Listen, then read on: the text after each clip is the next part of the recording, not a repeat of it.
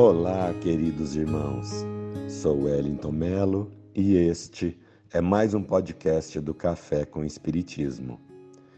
O mês da floração dos majestosos ipês amarelos foi também consagrado à valorização da vida e prevenção ao suicídio. Estudiosos do assunto vêm mostrando a necessidade de falar sobre, entender e identificar as causas, a possibilidade de tratamento e, sobretudo, o acolhimento das pessoas que pensam, tentam ou buscam desistir pelas dolorosas portas do suicídio. Outrora se acreditava que o suicida seria uma alma condenada eternamente ao suplício, sem direito inclusive a preces. Os familiares do suicida também eram envolvidos por essa linha preconceituosa e ignorante e recebiam o desprezo social e religioso, aumentando ainda mais suas dores e desafios. A doutrina espírita nos ensina que o suicida é, sobretudo, um filho de Deus, um irmão que, muito embora responderá a seu turno pelo ato cometido, não está desprovido do amor do Pai e terá novas oportunidades de redenção possivelmente mais penosa, mas não existe no universo mal que dure para sempre, e Deus é um Pai amoroso e não um juiz insensível.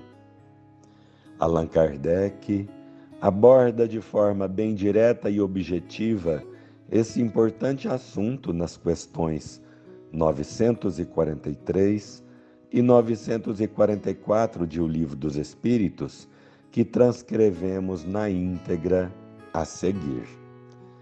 Questão 943. De onde vem o desgosto pela vida que se apodera de alguns indivíduos sem motivos plausíveis? E os espíritos respondem: efeito da ociosidade, da falta de fé e geralmente da saciedade para aqueles que exercem as suas faculdades com um fio, fim útil e segundo as suas aptidões naturais, o trabalho nada tem de árido e a vida se escoa mais rapidamente. Sur suportam as suas vicissitudes com tanto mais paciência e resignação, quanto mais agem, tendo em vista a felicidade mais sólida e mais durável que os espera. Questão 944. O homem tem o direito de dispor da sua própria vida? Não. Somente Deus tem esse direito. O suicídio voluntário é uma transgressão dessa lei. O entendimento verdadeiro de que somos espíritos, filhos de Deus, momentaneamente reencarnados num corpo físico, que tudo que passamos são oportunidades de aprendizado e crescimento, que não existe nenhuma aflição que seja eterna e principalmente que um dia seremos perfeitos.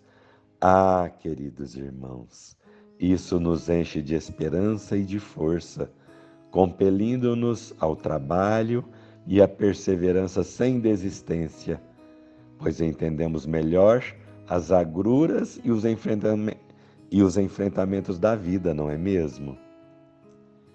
Não desiste da vida, fica. Esta a frase trazida e trabalhada por Rossando Clindy e ele complementa: Se você acha que você não tem mais jeito, que não vale mais a pena viver, Saiba que essa é a maior mentira na qual você acredita. Insista, não desista, fica. Eu já pensei em desistir, eu já planejei como desistir, mas eu resolvi ficar e tudo passou. Não teve mágica.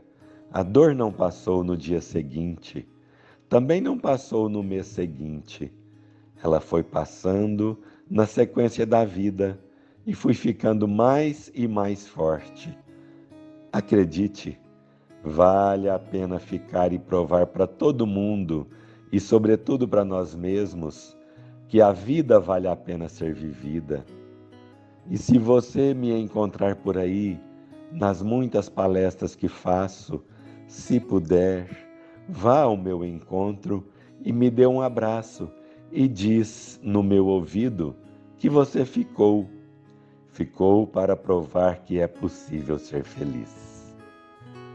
Irmãos tão queridos, a vida é patrimônio imperecível do espírito. Assim, a possibilidade de auto-aniquilamento não existe. Mata-se o corpo, mas a dor permanece no espírito imortal. A maior frustração para quem se suicida é justamente reconhecer-se vivo e com suas aflições agravadas.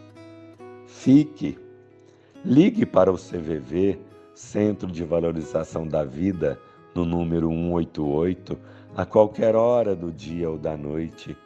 Converse com sua família, com um amigo, assista palestras e tome passes e água fluidificada. Vá à missa ou ao culto da religião que você professa. Só não se esqueça dos recursos fabulosos dos psicólogos, psiquiatras e dos medicamentos. Busque forças no amigo, na natureza, num exemplo, em Deus. Mas não desista. Estamos juntos e venceremos juntos, pois tudo passa. Muita paz.